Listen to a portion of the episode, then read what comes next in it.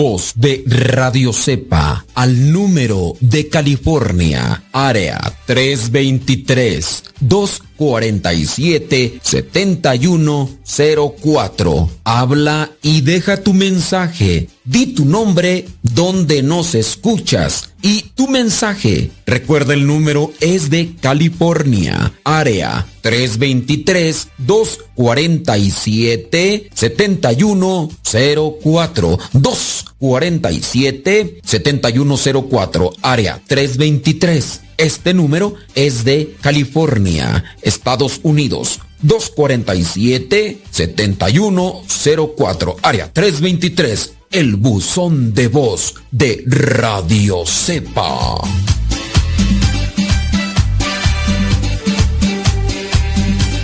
Estás escuchando Radio Cepa.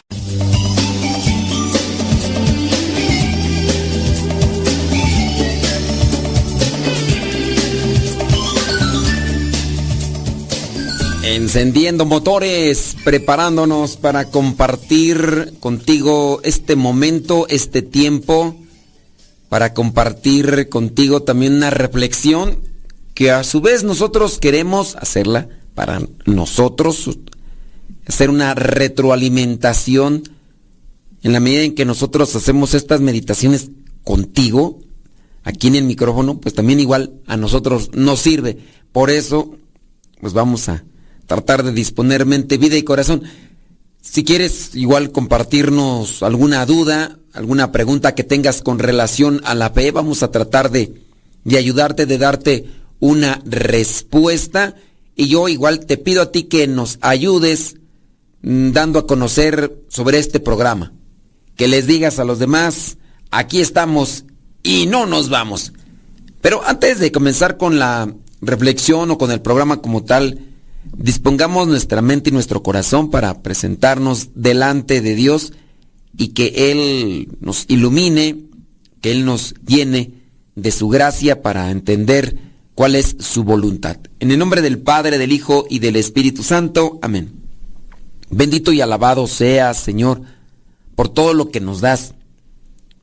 Te agradecemos infinitamente cada una de las cosas materiales, pero sobre todo espirituales, y te pedimos más, pedimos de tu gracia para poder entender y hacer lo que tú quieres que nosotros hagamos para ayudarnos y ayudar a los que caminan a nuestro lado. Espíritu Santo, fuente de luz, ilumínanos. Espíritu Santo, fuente de luz, llénanos de tu amor. En el nombre del Padre, el Hijo y del Espíritu Santo. Amén, amén y amén. Si tienen preguntas, si tienen dudas, láncenlas. Necesitamos que también ustedes se den un pequeño espacio para hacer su pregunta. Solamente que cuando hagan su pregunta, pues la hagan de manera clara, puntual, sencilla, para que podamos dar respuesta a esa interrogante que ustedes pudieran tener. Si nos dan esa oportunidad, si nos dan ese, esa forma de también escribir, bueno, pues vamos a pedir mucho. En lo que llegan las preguntas, déjame compartirte este testimonio. Eh, dice, Anielska eh, descubre su largo camino espiritual para convertirse en una monja carmelita.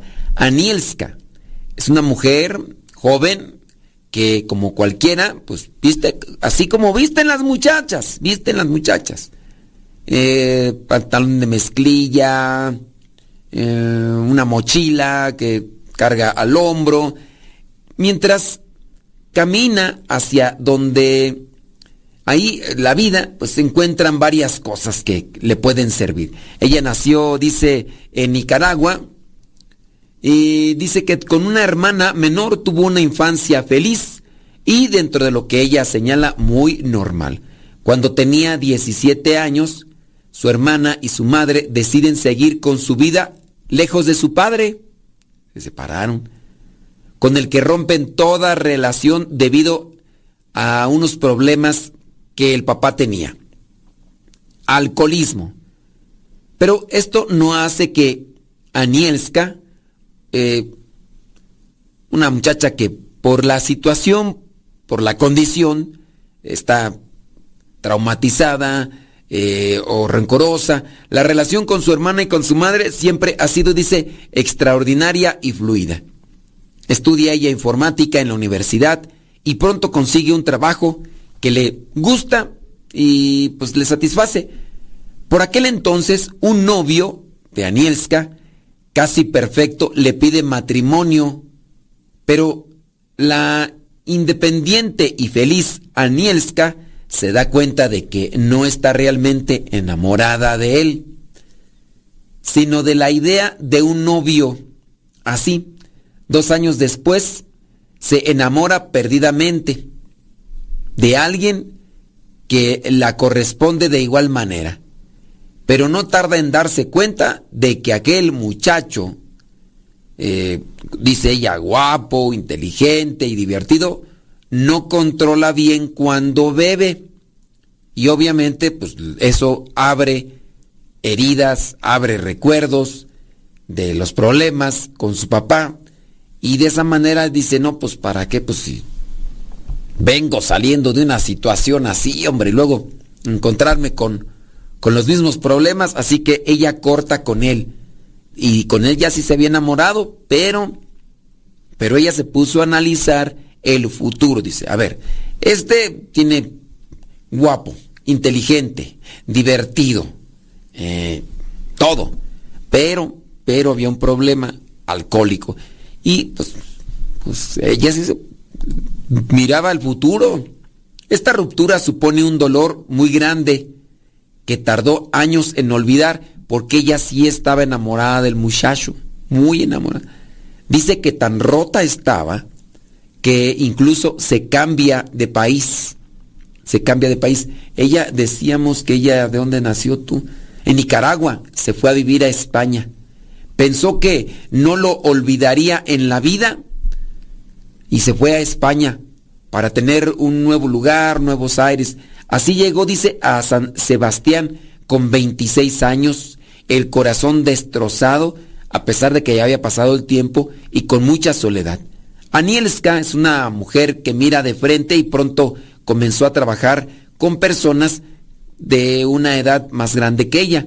Ese trabajo tan diferente a la informática que ella dominaba le llena también de satisfacción. Ya tiene 10 años trabajando ahí y le pregunta, quien la está entrevistando por lo de su testimonio, ¿cómo era tu fe por aquel entonces? Dice que su mamá era una persona con mucha fe y siempre ha tratado de inculcarles eso a su hermana y a ella. Su mamá de mucha fe, pero pues igual no pudo sobrellevar una vida con una persona alcohólica. Pero cuando llegó, dice, a esa edad en la que la persona, el muchacho, muchacha, ya se creen la dueña de su propia vida, dice que se alejó por completo de la fe.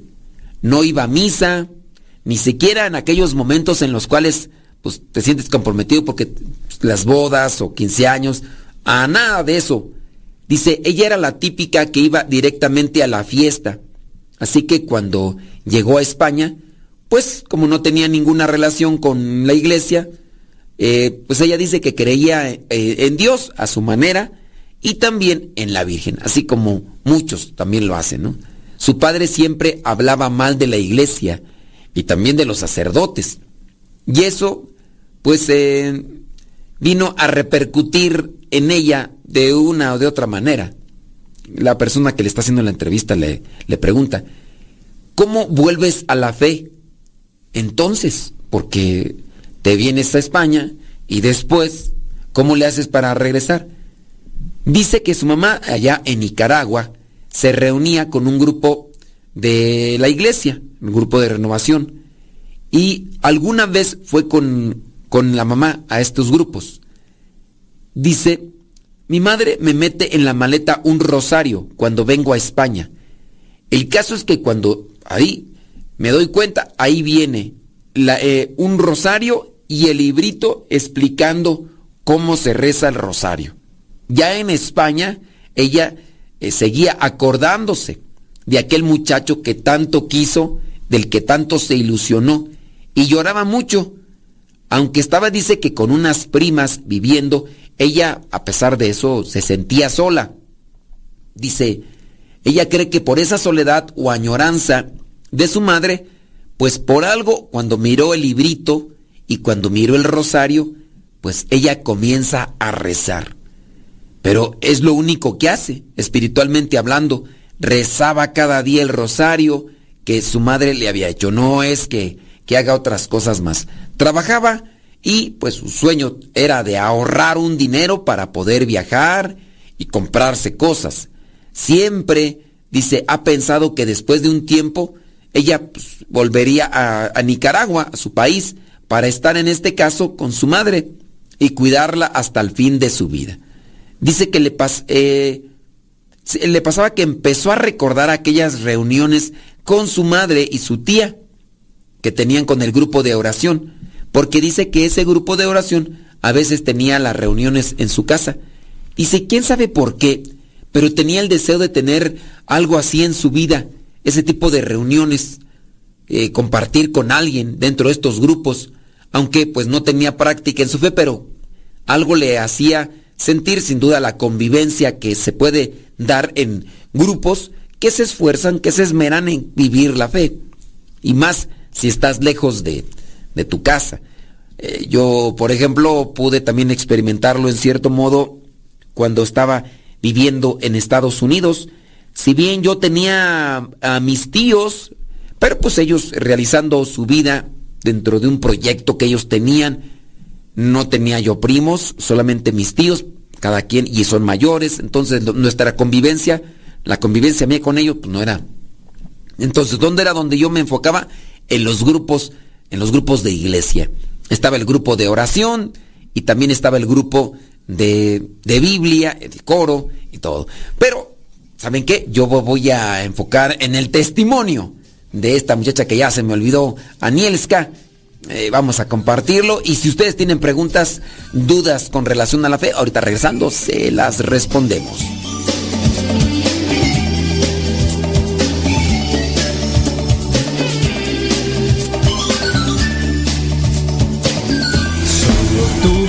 Dame el pan de tu palabra más que nos acaba. Te invitamos a ser misionero, portador del pan de la palabra por 20 días o por 40. Los misioneros servidores de la palabra te invitamos a hacer una misión en el tiempo de cuaresma. Requisitos. Cubrir el costo del viaje al lugar de misión. Sin duda, tener buena salud. También se te pedirá tener experiencia con el pan de la palabra, es decir, con el anuncio del Evangelio. Tienes que participar de una semana de formación antes de salir de misión, ya sea para los 20 días o los 40. Otro de los requisitos indispensables que te servirán sin duda mucho para poder compartir la reflexión del Evangelio es haber concluido los cursos bíblicos de los misioneros servidores de la palabra. Estás interesado en hacer esta experiencia en tiempo de la cuaresma del 2024, comunícate con nosotros. Puedes hacerlo a través del número WhatsApp de México 495 117 56 59 495 117 56 59 o también al otro número 553 122 5802. Repetimos, 553 122 5802. Puedes buscarnos en Facebook como portadores del pan de la palabra MSP. Estaremos haciendo publicaciones constantemente. Participa de esta experiencia de misión por 20 días o por 40 en la cuaresma del año 2024 con los misioneros servidores de la palabra. Si tienes más cuestionantes, no dudes en comunicarte con nosotros.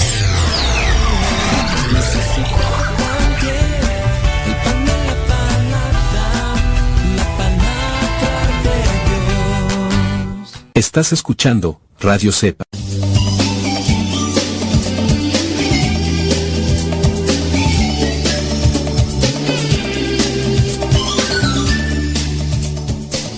Muchas veces nosotros tenemos proyectos, ¿verdad? Y, y vienen estos cambios de repente donde uno dice, bueno, pues ¿qué está pasando? Soñábamos con esto, soñábamos con aquello, soñábamos con lo demás y y pues bueno, siempre sale ahí. Es, este nombre no lo había escuchado. Ustedes lo habían escuchado. Bueno, este es de Nicaragua, ¿no? Y sí, es de Nicaragua ya. Anielska, ¿quién sabe de, de dónde? Eh, eh, eh, yo, de hecho, estuvimos trabajando. Cuando yo trabajaba en la costura, había una persona así de, de una familia de Nicaragua, pero ¿Habrá alguien que por ahí no te escuche? ¿Es, ¿Es, común ese nombre de Anielska? Yo digo que no, ¿verdad? A menos de que ustedes por ahí nos digan. Bueno, mándenos sus preguntas, mándenos sus comentarios para darles una respuesta. Ya saben que pues, esto les va a beneficiar a ustedes y a los demás. Llega una preguntita por acá. Déjeme ver, déjeme ver de qué trata. Disculpe, padre, tengo una duda. ¿Un laico puede bendecir una cruz de difunto? Y puede incensar? Mi duda porque en una levantada de cruz, el que vino a rezar fue el que estuvo incensando el altar donde estaba tendida la cruz del difunto. Creo que ya, no sé, hay veces que las preguntas así son parecidas o no sé si son de la misma persona que nos hace a veces la pregunta y que después a lo mejor ya no nos escuchó y nos la vuelve a hacer. Yo así como que me viene a la mente, así como que yo ya había contestado esta, pero, pero bueno, si es la misma persona, pues, pues ya, ni modo. A ver si ahora sí, a ver si ahora sí escucha. Y si no es la misma persona, pues a lo mejor puede ser, ¿no? De que hayan sido dos personas que estaban ahí en el, en el mismo lugar y a lo mejor una y otra. Puede ser. Miren, esto de incensar, pues ese es un signo. Y incluso dentro de la misa, el sacerdote y los laicos que ayudan en la liturgia son los que hacen esto de la incenciación. Y pues digamos que se puede, un laico puede incensar, ¿sí? En el caso de la levantada de cruz, pues es solamente una devoción, no, no es realmente así algo así como que eh, muy sacramento, no, del sacramento, muy, es, no es un, un, sacramento como tal, no es liturgia ni siquiera, pues no, pues no, pero sí, o sea, lo, lo puede hacer. Nada más tengan cuidado pues de que no exageren este tipo de personas porque a veces lo hacen más con la intención de de querer así hacer más grande lo que están realizando, a veces por un beneficio económico. Yo le preguntaría a la persona y me gustaría que también me respondiera, ¿le pagaron a esa persona por hacer eso? Porque muchos de ellos hacen un cierto tipo de negocio en estas cosas, o sea, cobran ciertas cantidades ya fijas, no es de, pues hay la donación que quieras dar, no, sino que más bien es como que tengo estos costos y, órale. Dice, mm, una pregunta, dice, ¿cuál es la diferencia entre agua bendita y agua exorcizada? También esta pregunta ya la hemos respondido muchas veces. Miren, solamente la diferencia está en la mención está en la mención.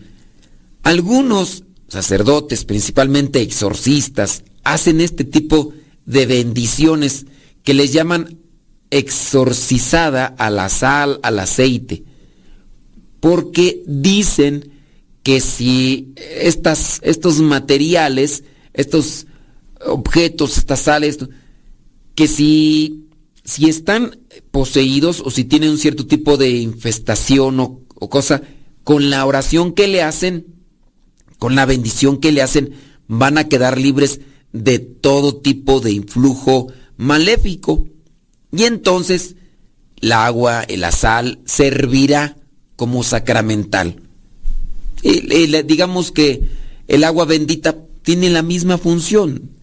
Es un recurso espiritual que sirve o que puede apoyar, apoyar al al peligrés. Entonces, pues es...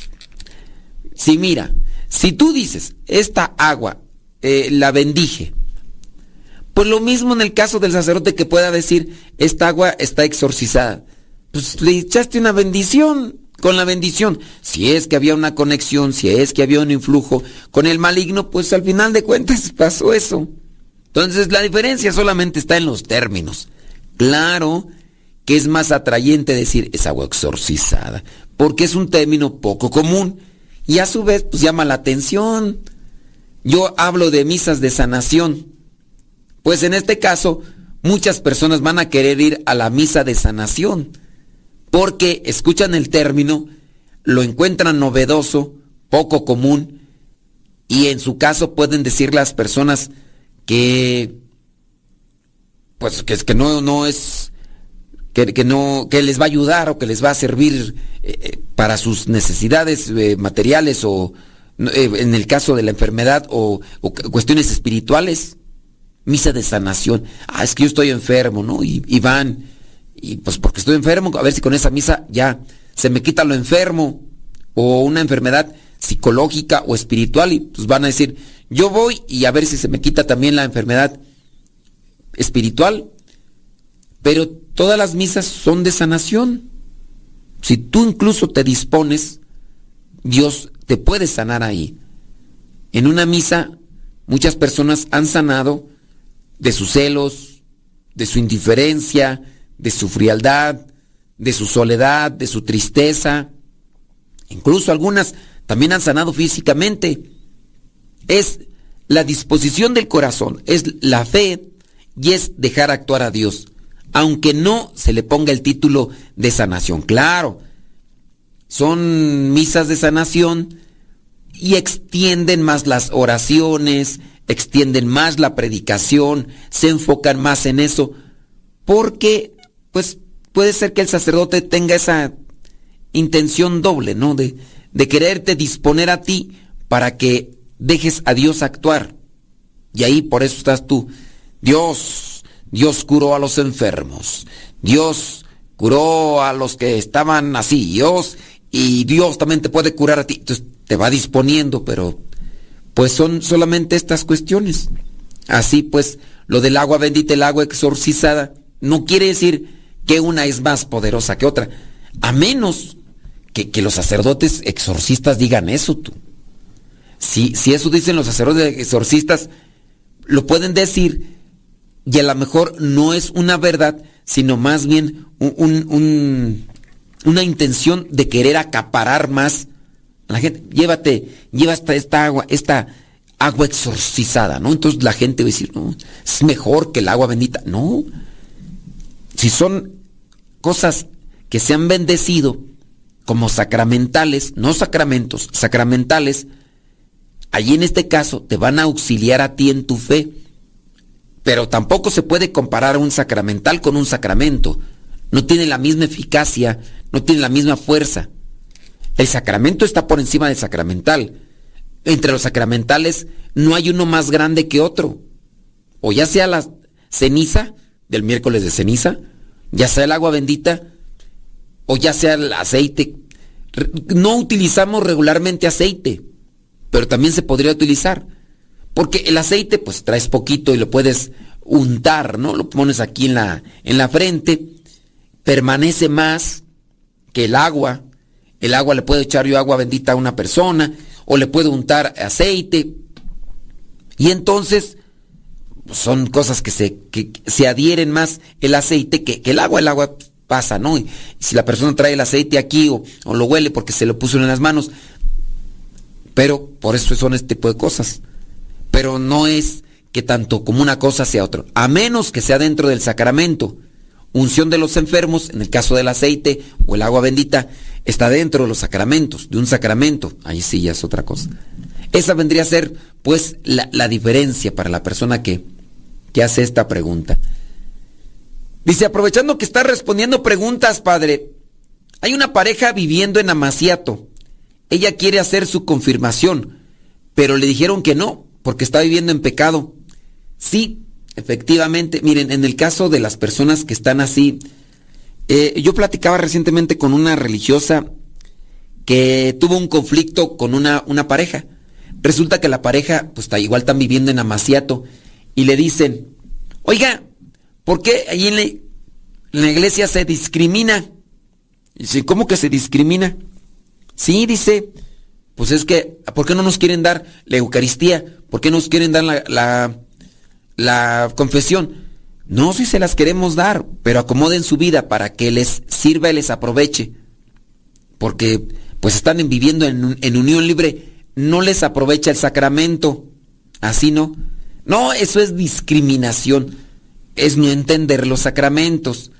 Yo le dije a la religiosa, mire, para que no entre en esa polémica, dígale, estás sucio, estás trabajando donde hay mucho polvo y lodo, vienes, te pones ropa nueva, ¿te sirve de algo que te pongas ropa nueva? Si te vas a regresar nuevamente al mismo trabajo y a la misma revolcadera, ¿te sirve de algo? No. Así los sacramentos. Vienes, recibes la gracia de Dios, pero vas a revolcarte nuevamente al pecado. Regresamos. Si tienen preguntas, láncenlas. Ahorita les respondemos.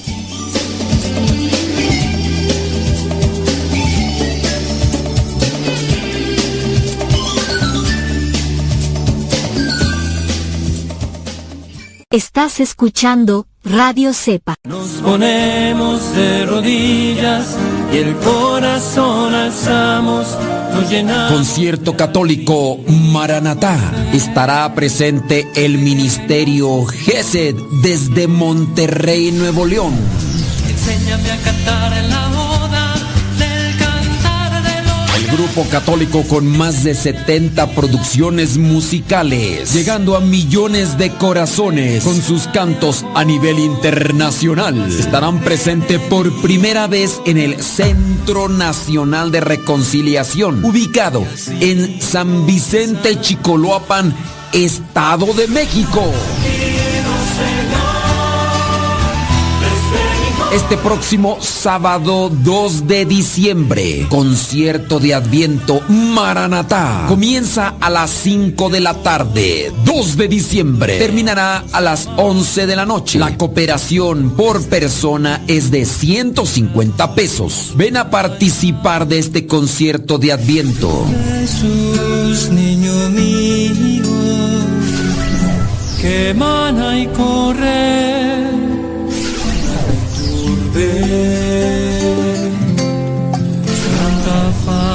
Es mi patria, participa este próximo sábado 2 de diciembre. Comenzando a las 5 de la tarde, habrá predicación, adoración eucarística, pero sobre todo un concierto que tocará tu corazón. Si quieres más informes, puedes mandar un mensaje o hablar por teléfono al número de WhatsApp 55 43 44 5007. Recuerda que la entrada a este concierto es de 150 pesos por persona. Concierto católico de Adviento Maranatá, próximo sábado 2 de diciembre. A su presencia. Un grito de guerra se escucha en la paz de la tierra y en todo lugar.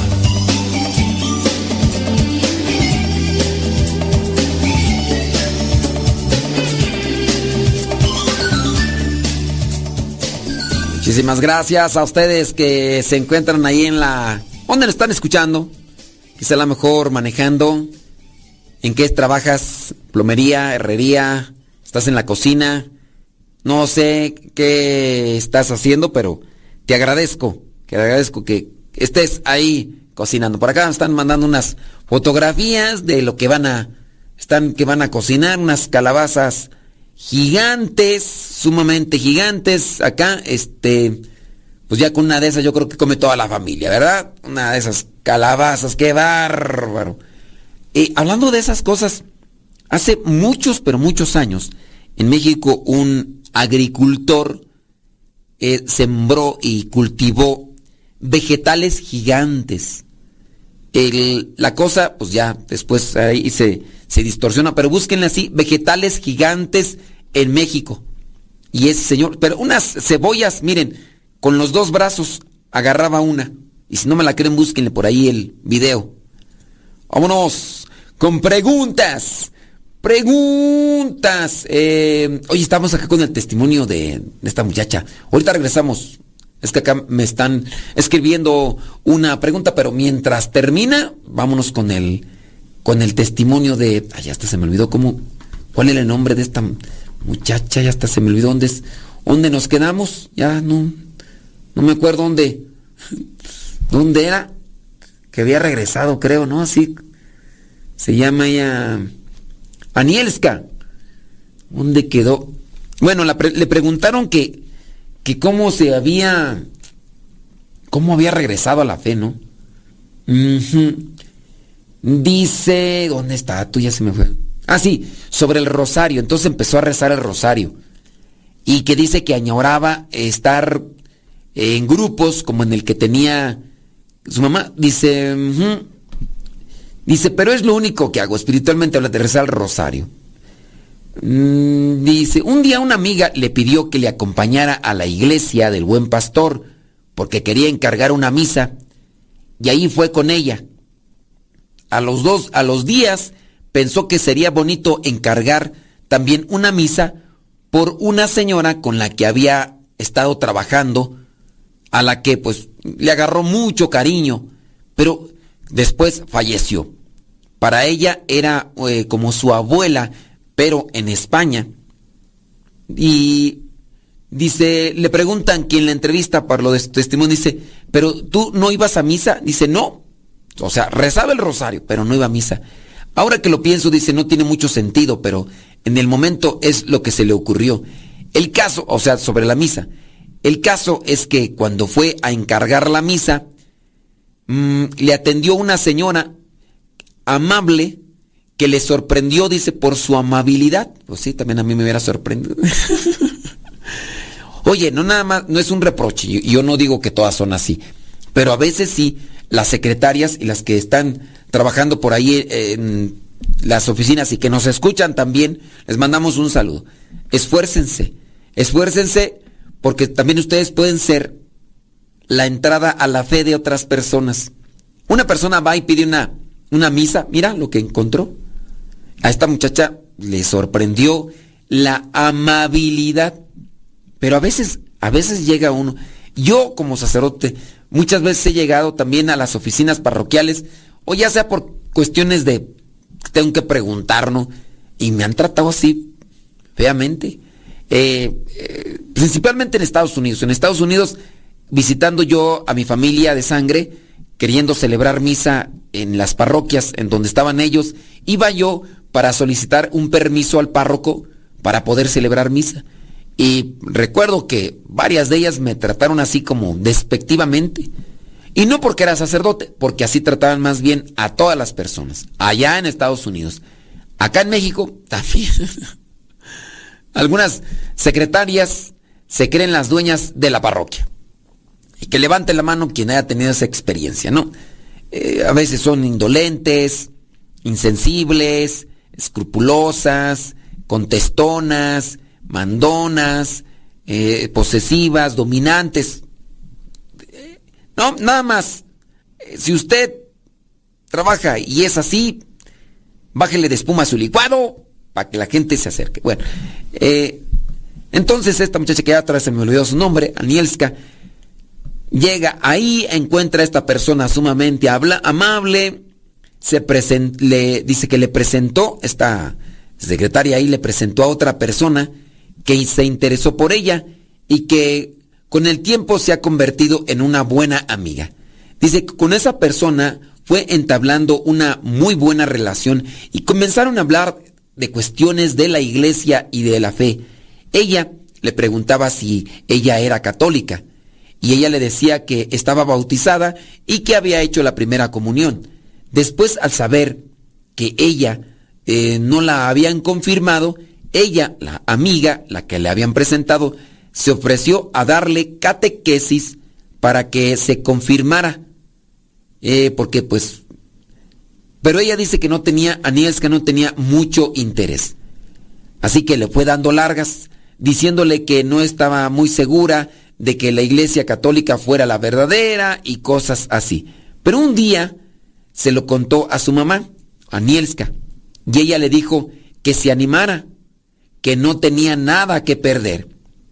Como esta amiga se había portado muy bien con Anielska, un día le dijo, está bien. Y así empezaron la catequesis. Dice, ¿esta amiga es la que te llevó de vuelta a la iglesia? Dice, ¿qué va? Durante la catequesis con ella discutimos mucho sobre la iglesia. Yo no estaba muy convencida. No, la Anielska es contestona entonces. Pero un día, por circunstancias que pues que no importan mucho, dice, le incluyeron a Nielska en el grupo de WhatsApp de la diócesis. Ella creía que allí, ella no creía que allí hubiera nada interesante para ella. Así que según le apuntaban los silencios, dice, así que según me apuntan, dice, ah, la integran en el grupo y le pone silencio para que las notificaciones este, no le estén fastidiando, porque está en el grupo de WhatsApp, ¿no? Y ella ni siquiera se mete al grupo de WhatsApp. Ay, muchacha, ¿qué tal si estaban mandando nuestro evangelio y tú, y tú ahí ni siquiera lo miraste? Ay, Dios mío santo. Hasta que un día que estaba muy aburrida, cansada de ver un montón de mensajes en rojo sin abrir, lo miró así, sin poner mucho interés. Entonces lee que se va a poner en marcha un grupo de renovación carismática y que estaban haciendo la invitación a participar. Entonces, Anielska se acuerda del grupo que tenía su mamá y como ella deseaba estar en algo así, entonces, y había buscado ella en internet, pero lo que había, dice, no cuadraba por el horario. Entonces, este grupo, dice, era nuevo. Así que mirando el mensaje allí en WhatsApp, decidió entrar a la primera reunión con base a la invitación que se estaba haciendo. Solo fue una reunión para poner en marcha el grupo, pero les dijeron que tendrían que ir a un retiro primero, que les avisarían cuándo se iba a hacer ese retiro. Pasaron, dice, dos meses hasta que llegó el retiro, y todo ese tiempo, Anielska estaba deseosa y pendiente de que llegara ese día para participar del retiro. Cuando el retiro pasó, se puso en el grupo en marcha. Se reunían los domingos. La reunión, dice, consistía en una hora de alabanzas con el Santísimo expuesto y después de eso tenían la misa. Recuerda que fue con toda la intención de no eh, quedarse a misa, o sea, iba solamente a las alabanzas, a la oración, pero llegando el día, le dio vergüenza retirarse antes de tiempo porque todos los que habían ido al grupo se quedaron a misa, entonces como que no encontraba cómo zafarse. Así que se tuvo que quedar. Así fue domingo tras domingo, porque ella quería ir al grupo, pero pues no quería quedarse a misa. Fue ahí se fue dando cuenta de que no conocía nada de la misa, que no era consciente de que durante la misa se consagra. Dice, ella no tenía idea, pues no conocía mucho. La oración con el Santísimo era lo que más le gustaba, aunque tampoco sabía mucho de qué era aquello, pero por el recuerdo, por las cosas que también experimentaba ahí, sin duda también la oración pues, tiene su efecto, la exposición al Santísimo tiene su efecto.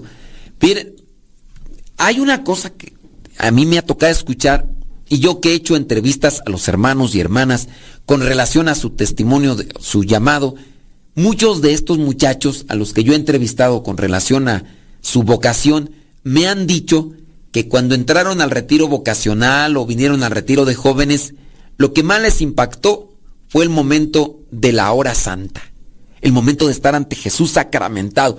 Y fue ahí donde ellos sintieron cómo Dios les habló, cómo Dios les tocó el corazón, cómo Dios les sanó de algo que ellos tenían ahí arraigado. Dicen, yo no venía a quedarme para el retiro eh, vocacional, yo no venía a ser misionero, pero ese día algo pasó ante Jesús sacramentado. ¿A ti te ha ocurrido algo parecido? Platícame, cuéntame y si tienes alguna pregunta, lánzala y ahorita regresando la respondemos.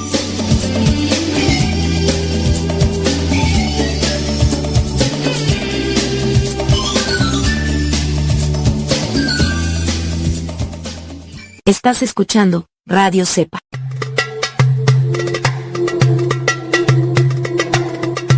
Muchas personas han tenido la bendición de poder ir y conocer Tierra Santa, conocer los lugares donde caminó nuestro Salvador, conocer esos lugares donde estuvo nuestro Señor Jesucristo. Quizá muchos de nosotros no tendremos la oportunidad de estar en estos lugares santos, pero sí tenemos la oportunidad de conocer mejor estos lugares. Te invitamos a participar de este diplomado, viaje virtual a la tierra de la Biblia, lugar de encuentro con Dios. Este diplomado es para las personas que quieran conocer más de la tierra y los lugares que se mencionan en la Biblia. Este diplomado, viaje virtual a la tierra de la Biblia, se dará en cinco sesiones. Cada sesión se dará en un día diferente. Este diplomado será impartido por el sacerdote con un doctorado en Sagradas Escrituras, el padre William Bass Vázquez Alarcón, de la Orden de los Predicadores. Por su vasto conocimiento, él es profesor de Sagradas Escrituras. También es guía de peregrinos en viajes presenciales a Tierra Santa. El horario de estas sesiones será de las 9 de la mañana a la 1 de la tarde y de las 3 a las 5 de la tarde. La primera sesión será el 11 de noviembre del 2023. La segunda sesión será el 2 2 de diciembre del 2023. La tercera será el 13 de enero del 2024. La cuarta sesión será el 10 de febrero del 2024 y la quinta y última sesión será el 9 de marzo del 2024. Si tú quieres conocer más sobre los lugares que se mencionan en la Biblia donde estuvo nuestro Señor Jesucristo, participa de este diplomado, viaje virtual a la tierra de la Biblia, lugar de encuentro con Dios, impartida por el doctor en Sagradas Escrituras, el padre William Vázquez Alarcón. Si quieres más informes, puedes mandar un mensaje al WhatsApp o puedes hacer una llamada. El número es de México. La clave es signo de más 52 y el número es 55 40 91 75 72. 55 40 91 75 72. El costo de las cinco sesiones de este diplomado es de 600 pesos mexicanos o 60 dólares por alumno. Si quieres conocer y profundizar más sobre los lugares que se mencionan en la Biblia de manera virtual, aprovecha este diplomado con el padre William Vázquez Alarcón de la Orden de los Predicadores.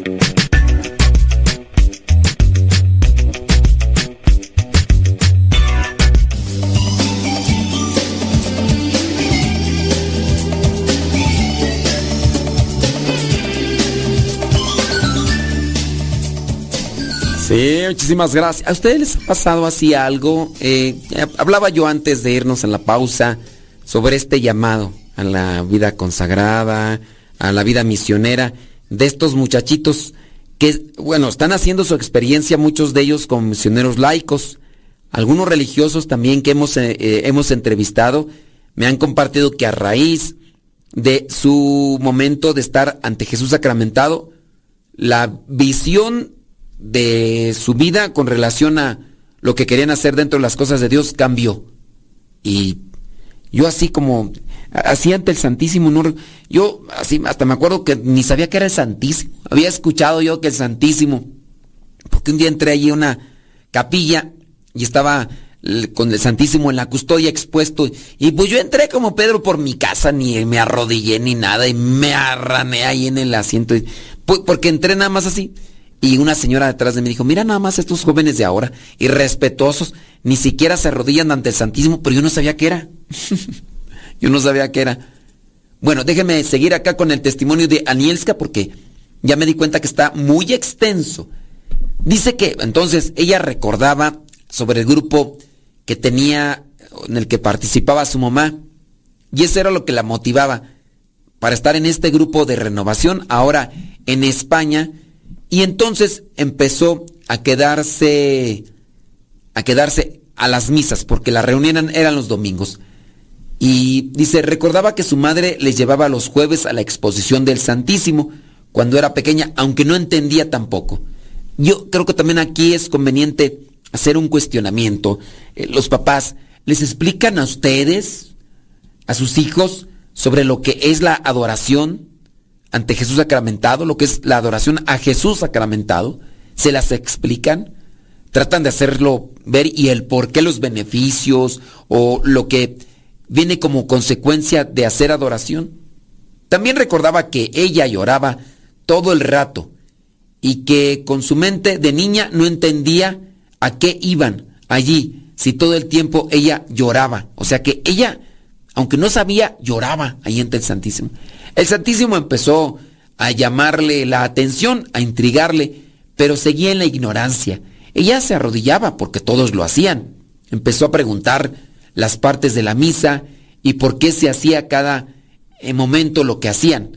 Que pararse, que arrodillarse, que hincarse, que... Entre tanto seguía con la catequesis de la de confirmación y fue aprendiendo porque estaba preparándose para este sacramento. Empezó a ver la iglesia con otros ojos, poco a poco, y llegó el momento de confirmarse. Así que se vio dentro de la iglesia dando pequeños pasos, pero ella misma era consciente de que algo estaba cambiando en su interior, en su vida. Fue que en el 2019 asistió a un encuentro de la renovación carismática que se celebraba en Madrid, ella siendo de Nicaragua, estando en España. Ella se lo planteó como tres días para estar con Dios, con el Señor. Dice que fue increíble. Desde el minuto uno estaba entregada del todo. Ella disfrutaba, gozaba, estaba feliz. Tenía una alegría en el corazón que dice no se puede explicar. A la vuelta, ella no veía la hora de que llegara el fin de semana para estar nuevamente ante Dios. Tantas ganas tenía que sentía el, el impulso de ir a la parroquia un día entre semana. Fue y se encontró allí con el párroco que estaba delante del sagrario. Cuando el párroco le vio y le preguntó que qué tal en Madrid, pues no pudo más que decirle, sí, hoy el Señor me pide que me... Si hoy el Señor me pide que me case, yo me caso. Estaba dispuesta a hacer lo que Él quisiera. Cuando me vio y me preguntó qué... Dice, aquí, sigo, aquí seguía yo, pero de alguna manera sentía que Dios le pedía más. Dice que ella se sentía bendecida, estaba contenta y entendía que Dios le cuidaba. Estaba feliz con su vida. Dice, no extrañaba nada, ya ni al novio. Lo más correcto es decir que estaba enamorada perdidamente del el Señor. Le preguntan que cómo es ese enamoramiento. Ya cuando una persona logra encontrar el regocijo de, de Dios, ha encontrado esta vocación de vida consagrada. Sin adelantarme ni hacer spoilers, ya desde aquí yo percibo que esta muchacha tiene vocación para ser religiosa. Y una actitud así, ya eso es enamorarse. Dice que se apuntó para un turno semanal eh, a las 11 de la noche. Una amiga suya iba a las 10, así que la acompañaba y ella estaba de 10 a 12 porque después ella se quedaba de 11 a 12. Al poco tiempo, esas dos horas se quedaban cortas, eran poco para ella. Ella quería más. Ese tiempo lo disfrutaba muchísimo y sentía cada vez era más íntimo. Dice que le molestaba incluso la gente que entraba y salía. No, pues sí, ya estabas, bien enamorada muchacha, pero bien enamorada de Dios se puede entender el por qué cuando eras niña e ibas junto con tu mamá a esta adoración eucarística, tú te la pasabas llore y llore. Tu corazón ya había conectado con Dios. Miren, otra cosa hubiera pasado cuando ella se enamoró de este muchacho. Se enamoró mucho. Si este muchacho que tenía todas estas cosas que ella admiraba y de las cuales también se enamoró, si no hubiera sido alcohólico, ¿Hubiera sido igualmente feliz esta muchacha? Dice, ella quería estar sola con Dios y más tiempo. Dice, el corazón le latía fuerte cuando estaba ahí, pues había cierta incomodidad por la gente que entraba y salía y todo. Entraba allí y me eh, olvidaba de todo, de las preocupaciones, problemas. Eso dejaba de importarme y solo estábamos Dios y yo. Había veces que llegaba tan cansada y le entraba sueño. Entonces se enfadaba consigo misma porque quería estar ella atenta, despierta. No quería perder ni un minuto. Y esto que le pasaba, dice, ¿lo habías platicado con algún sacerdote? Le preguntan. Y ella decía, no, con nadie. Yo seguía adelante sin la ayuda de nadie. Dice que ella, ella y Dios. Ella cree que fue por entonces que empezó a pensar que si estaba en el camino de crecer en la fe y en el amor a Dios, tenía un asunto pendiente, que era su padre, alcohólico. Dice que se separó de él cuando tenía 17 años y las cosas terminaron mal, con mucho resentimiento, porque pues por el alcoholismo. Así que pensó ella que quizá debería dar el paso de llamarlo, aunque fuera solo una vez. Dice, habían pasado muchos años. Eh, posiblemente no sería tan sencillo para ti. Pensó que debía ponerse en paz con él.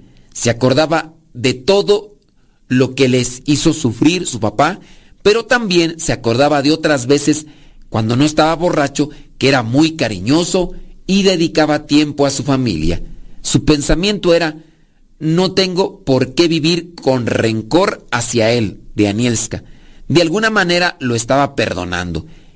Ella cree que esto fue la mano de Dios que hizo ver esta situación de esa manera. De ahí misma, dice, no habría salido esa idea. Y dice, un día lo llamó. Él no podía creérselo.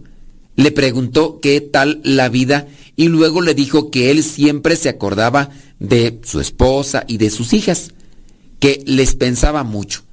Después intentó disculparse con todo lo que se sabía que había hecho mal, pero dice Anielska que no lo dejó terminar y le habló de todos los buenos recuerdos que ella tenía de él. Dice que ese momento fue muy emocionante. Dice, estaba súper contenta y en su corazón le decía a Dios, lo que tú quieras, yo contigo. Ande pues. Llegó el momento del confinamiento para todos, encerrarse. Ella decide pasarlo en el trabajo eh, con un matrimonio mayor, dice, al que ella atendía. Pensó que era el momento de intentar hacerles vivir aquella situación con la máxima paz y normalidad posible. Como cerraron las iglesias, pues ella ya no pudo ir al Santísimo, ya no pudo ir a la misa, ya no pudo, no pudo ir al grupo de oración. Cuando acabó el confinamiento, fue de las primeras que volvió al grupo de oración. Dice, y aunque eran muy pocos, porque todavía tenían muchos miedo, ella siempre le decía al sacerdote que aunque fuera solo para ella, que le expusiera el Santísimo. Y dice, ¿crees que tienes una historia de llamado de vocación? Que una vez el sacerdote le dijo algo de Santa Teresita de Lixius a ella, a Nielska dice que ella no era, eh, era tan ignorante que pensaba que hablaban de Santa Teresa de Jesús, las confundía Santa Teresa de Ávila con Santa Teresita de Jesús. Así que el sacerdote le recomendó leer Historia de un alma, que es la autobiografía de Santa Teresita de Jesús. Y pues se le recomendó, pero pues que no le llamó la atención. Dice, ¿para qué? En el confinamiento había mucho tiempo libre y compró el libro por internet. Lo empezó a leer pero cree que solamente aguantó unas pocas de páginas. Dudé si debía comprarlo bien o no. Y bueno, se nos termina el tiempo, nos tenemos que retirar. Yo quisiera aquí seguir con el testimonio de esta muchacha que se enamoró de Cristo. No, primero se enamoró de un muchacho y después en la desilusión y todo se enamoró de Cristo. ¿Qué irá a pasar como conclusión de esta muchacha? Taratatán, tarán. La próxima les compartimos. Se despide su servidor y amigo el Padre Modesto Lule de los misioneros servidores de la palabra. Hasta la próxima.